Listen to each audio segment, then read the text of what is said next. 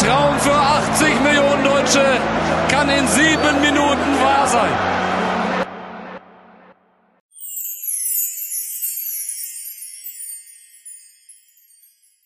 Okay, wir können jetzt anfangen. Ich habe schon angefangen mit der Aufnahme. Hast du auch schon Sie angefangen? die Doktore? Okay. Dann. Hallo und willkommen zu einer neuen Folge Socceroos mit mir, JJ und mein Freund. Joel! Heute gibt es eine ja, Weihnachts-Special-Folge, denn heute ist Weihnachten. Für euch ist Weihnachten am 24. natürlich. ja, und ähm, ich glaube, es wird eine nice Folge. Wir machen ein paar Spiele. Und ja, fangen wir an. Also, der erste, also das erste Thema oder das erste Spiel, ähm, wie groß ist denn ein? Also wir reden, also wie groß ist denn jetzt zum Beispiel halt eine Sache in Fußball? Also, fangen wir an. Also, wie groß ist denn ein Tor? Also ich weiß es schon, 244 hoch und 732 breit. Ja, das ist richtig. Ja, sowas weiß man halt, ne? Ein Tor und so. Wie groß ist ein Spielfeld? Ähm, also ich glaube 90 Meter Länge und 64 Meter Breite. Ja, du bist auf jeden Fall, also richtig. So, äh, es ist 64, 75, ähm, also diese also die Länge und dann 100 bis 110 Meter in Deutsch, in der Deutschland insofern noch größer und kleiner. Also, Also heißt es, dass in Deutschland noch größer und kleiner sein. Also bin ich im Prinzip richtig, Ja. ne? Das heißt, in Deutschland kann noch 90 Meter sein. Okay, dann wie groß ist ein Strafraum? also 16 mal 5 Meter wegen 5 Meter Raum. Ja, und das habe ich auch gedacht, dass du sagst. Deswegen habe ich auch Strafraum ausgewählt. Denn das ist falsch. Ist, ich weiß, es heißt ja 5 Meter Raum. Aber der Ausdruck ist eigentlich falsch, denn es ist 16,5 mal 5,5 Meter. Deswegen ist es eigentlich kein 5 Meter Raum, sondern eigentlich ein 5,5 Meter Raum. Und da, der Ball? Also, ich würde schätzen. Ich weiß es wirklich nicht. Ich würde mal so schätzen 65 Zentimeter. Einfach mal so grob geschätzt. Nein, es ist 68 bis 70 Zentimeter. Oh mein Gott, 3 Zentimeter mehr. Oh mein Gott, so nah dran. Ja. Okay, jetzt. Jetzt gibt es noch so ein kleines Spiel und das sind die Ausdrücke von, muss man halt, da muss man halt einen Spieler wählen oder eine Mannschaft. Ja, also. Äh, der andere wählt immer einen Ausdruck und äh, der andere muss natürlich sagen, was für ein Spieler oder was für ein Team ihm da einfällt. Okay, Let's go. Blutgrätsche. Da würde ich natürlich sagen, Ramos. Dann für dich Fahrstuhlmannschaft. Stuttgart. Ja, stimmt, die sind eher oft abgestiegen, ne? Ja. Joker. Ja, da würde ich sagen, Kaladzic. Äh, der hat wirklich, ich meine, letzte Spiele sehr, sehr gut gespielt und war halt wirklich ein Joker, ne? Dann würde ich sagen, für dich Chancentod. Bielefeld. Ja, ich glaube, die haben sogar wenigste Chancen in der Liga. Kann Ja, das ja, sein? Äh, ja, ich glaube schon. Denn Bielefeld ist halt eigentlich die schlechteste Mannschaft, nur halt jetzt bis jetzt mit Schalke. Ja, haben wir jetzt gegen Schalke gewonnen. Also, keine Ahnung, ob sich das jetzt geändert hat. Kellerduell. Ja, da muss man natürlich wählen Mainz gegen Schalke. Ich glaube, Mainz und Schalke sind schon. Also Bielefeld ist besser als Mainz und Mainz und Schalke aus meiner Sicht. Deswegen sind die beide ein Kellerduell. Auch wenn Mainz eigentlich viel besser ist als Schalke. Klassenerhalt. FC Bayern. Ja, die haben fast schon immer die Klasse gehalten. Also sie sind noch nie abgestiegen. Sie sind, haben in der zweiten Liga angefangen, aber sind noch nie abgestiegen. Der Knipser. Lewandowski. Muss man einfach nur sagen. Oh mein Gott, vor allem gegen Leverkusen. Äh, ich und Joel haben das Spiel zusammengeschaut per äh, Videocall. Oh mein Gott, es war so. Oh mein Gott. Einfach 1-1 und 8 Sekunden vor Ende, schießt noch Lewandowski ein Tor. Und vor allem der arme Zar, der hat zwei Fehler gemacht und zweimal Gegentor. Und ja, einfach Lewandowski hat so krass gespielt. Dann für dich Schwalbenkönig. Neymar. Ja, würde man schon, würde ich schon sagen, ne? Ich glaube, Richtig viele Schwalben. er macht sehr viel Schwalben. Ja, Ja, kann man so sagen. kann man mal so sagen. Jeder kennt die Situationen noch und so. Und das beste Lied von Wums. Ja. Ey, dieses Lied, das müsst ihr einfach mal reinhören. ja. Und dann ist es Notbremse. Da würde ich persönlich sagen Vidal, denn der geht immer voll drauf und hat schon ein paar rote Karten bekommen. Natürlich Ramos ist auch so einer. Aber irgendwie bei Notbremse fühle ich eher irgendwie Vidal. Dann für dich Relegation.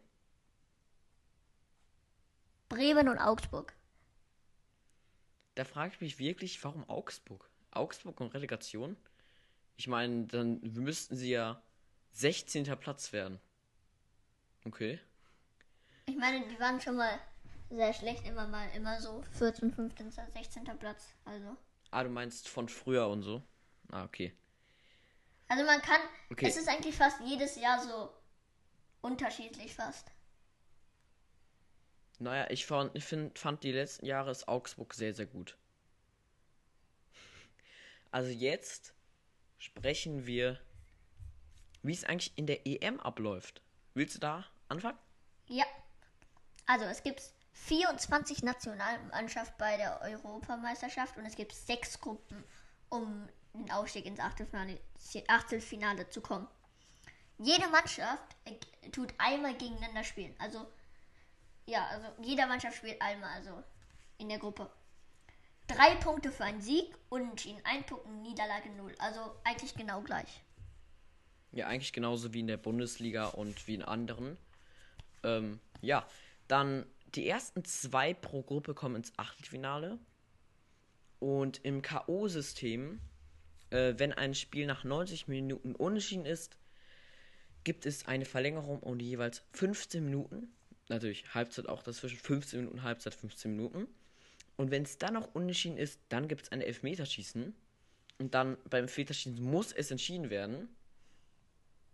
Und ähm, was ist denn überhaupt das Elfmeterschießen? Das Elfmeterschießen ist einer der im Regelwerk vorgesehen Vorgabessen zu Ermittlung eines Siegers beim Fußball. Seit 1976 weltweit angewendet. Also es wurde 1976 ange also geschehen.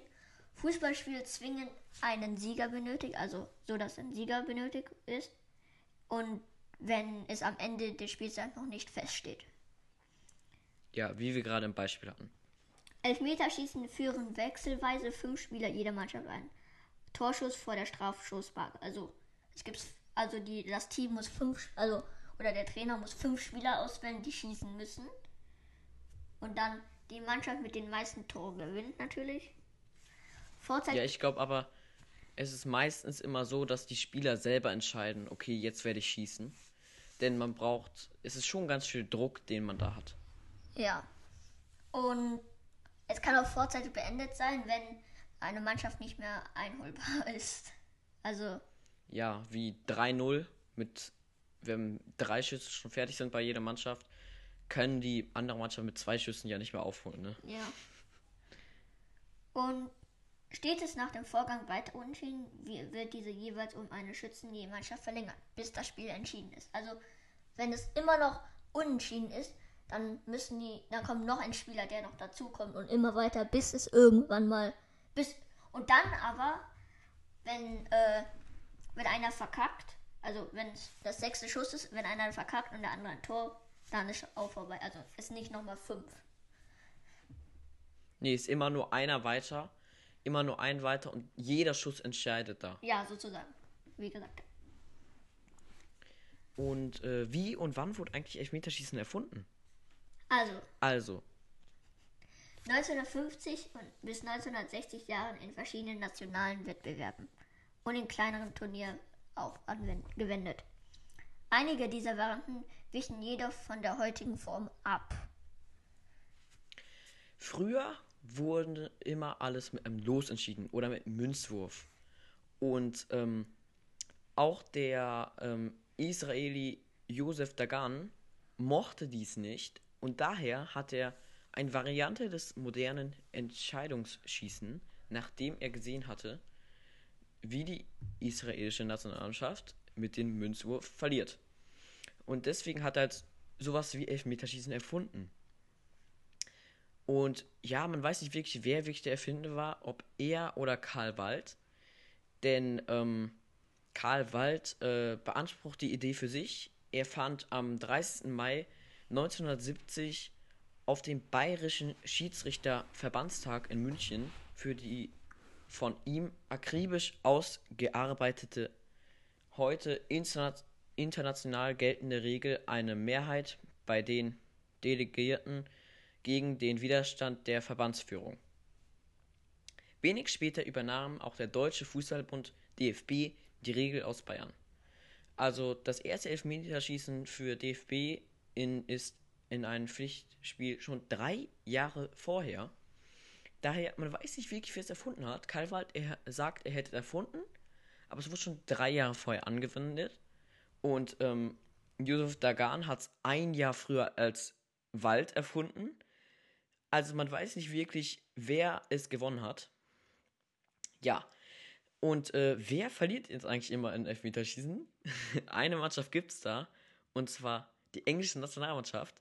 Sie mussten von 1990 bis 1918 äh, bei der Welt- und Europameisterschaft achtmal zum Elfmeterschießen an, äh, antreten und verloren dort sechsmal. Also achtmal angetreten und sechsmal verloren.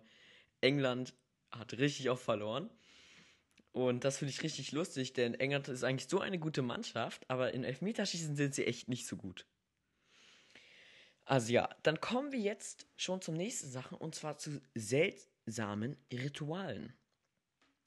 Ja, also, ihr habt bestimmt schon mal gedacht, weshalb äh, Spieler zu, zu spät kommen. Spieler zu spät kommen. Und das hier sind die Gründe. Cristiano Ronaldo ist der Spieler mit den meisten bekannten Ritualen.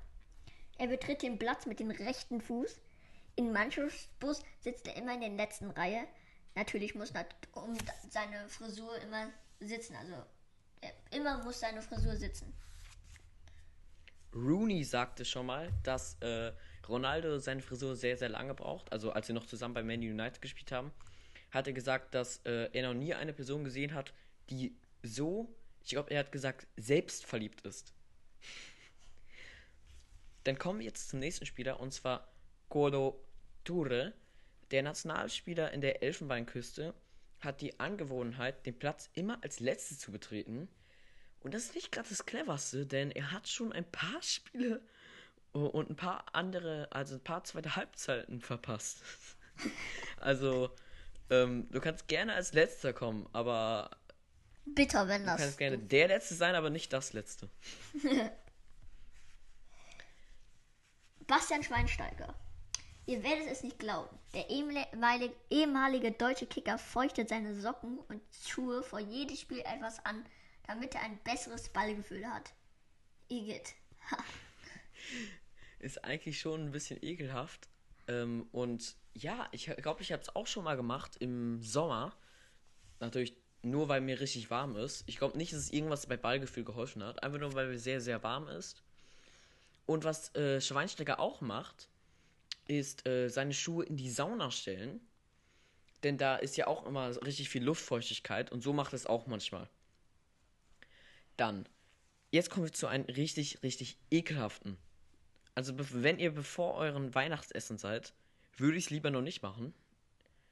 Und auch nicht mit vollen Magen. Eigentlich soll uns gar nicht zuhören jetzt. nicht Spaß. So, so schlimm ist es gar nicht. Ser Sergio Goyo Cochea. Der ehemalige Cococha. Der ehemalige argentinische Torhüter hat einen der krassesten Rituale, bevor der Gegner zu einem Elfmeter antrat, hat er einfach auf den Rasen gepinkelt. Also ich meine, wer tut das? Was ist da los, bitteschön? Was ist da los? Und alle, die denken, dass es jetzt Fake News ist, es stimmt einfach. Argentinien brachte es 1990 ins WM-Finale. dank Elfmeterkiller Sergio. Der Torhüter war der Held der Penalty-Schießen gegen Ju Jugoslawien und Italien. Viertel- und Halbfinale. Sein Trick, er musste beim Viertelfinale auf die Toilette und äh, er durfte natürlich nicht auf die Toilette, das darf man während Fußballspiel nicht, und pinkelt dann einfach auf den Rasen. Und dann hat er es im Halbfinale wiederholt, weil es den Glück gebracht hat. Igitt. Anders lief es aber im Finale. Da gab es auch ein äh, Penalty, also auch ein Penalty, aber es war während des Spiels. Also konnte er nicht äh, auf die Toilette gehen während des Spiels. Und äh, das hat Deutschland wirklich was gebracht, denn er durfte nicht auf die Toilette gehen. Also haben sie 1-0 gewonnen durch das Tor von Andy Brehme. Und ist einfach so lustig. Ja, also Was für komische Rituale kann man Rasen? haben? Wieso pinkelt man auf den Rasen? Ich meine, was für komische Rituale kann man haben? ja, also Sowas wie Ronaldo und Ture und Schweinsteiger versteht man noch. Aber von Sergio. Gut, Sergio. Ey, wirklich. Es ist so lustig, ja, wenn man solche Rituale hat. Das erinnert mich an eine Folge von Create Football. Ich glaube, da hatten die einen jetzt Torwarttrainer bei sich und der hat auch eine sehr lustige Geschichte gehört, äh, angeschaut. Ihr könnt einfach mal alle Folgen von denen auschecken. Checkt mal alle Folgen von denen aus. Natürlich auch von uns, falls diese Folge euch gefallen hat. Es gibt, äh, glaube ich, auch noch ein paar krasse, wie mit Volland und so weiter. Und ähm, ich glaube, das war's. Frohe Weihnachten. ja. Viel Spaß jetzt beim Essen. Also wir wünschen euch jetzt auf jeden Fall frohe Weihnachten. Und wie gesagt, alles richtig gemacht. Am 24. Dezember kommt es raus, natürlich an dem Tag. Dann nochmal hier eine Sache, eine einzige Sache. Äh, ja, und zwar, falls ihr Insta habt, schaut mal bei Fußball-Chats vorbei und die Auswechselbank. Äh, die machen sehr, sehr nice Sachen. Äh, und sie heißen, also der erste äh, Channel heißt Fußball.chats und der zweite die.auswechselbank. Die machen sehr, sehr nice, lustige Sachen. Schaut mal vorbei. Einfach Dann, alles geplant. wie gesagt, von Anfang an, wo wir Ich glaube, wir machen jetzt eine Woche Pause. eins, Äh, ja, also für ein- uns ist natürlich die Pause länger, denn wir nehmen das hier vorher auf, aber äh, für euch wird es eine Woche Pause sein. Und, Und dann, ja, so lange könnt ihr dann noch andere Folgen, die ihr noch nicht gehört habt, weil ihr müsst ja auch vielleicht noch ein bisschen Vorsprung machen. Dann könnt ihr das noch. und natürlich, falls ihr ein paar Ideen habt, schreibt sie uns einfach und vielleicht seid ihr dann für die nächste Podcast-Folge verantwortlich. Und ja, das war's dann. Ciao. Tschüss und bis zum nächsten Mal.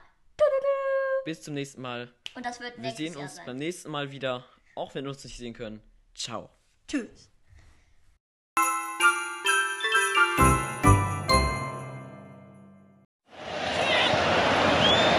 Schürle. Der kommt an. Ihn!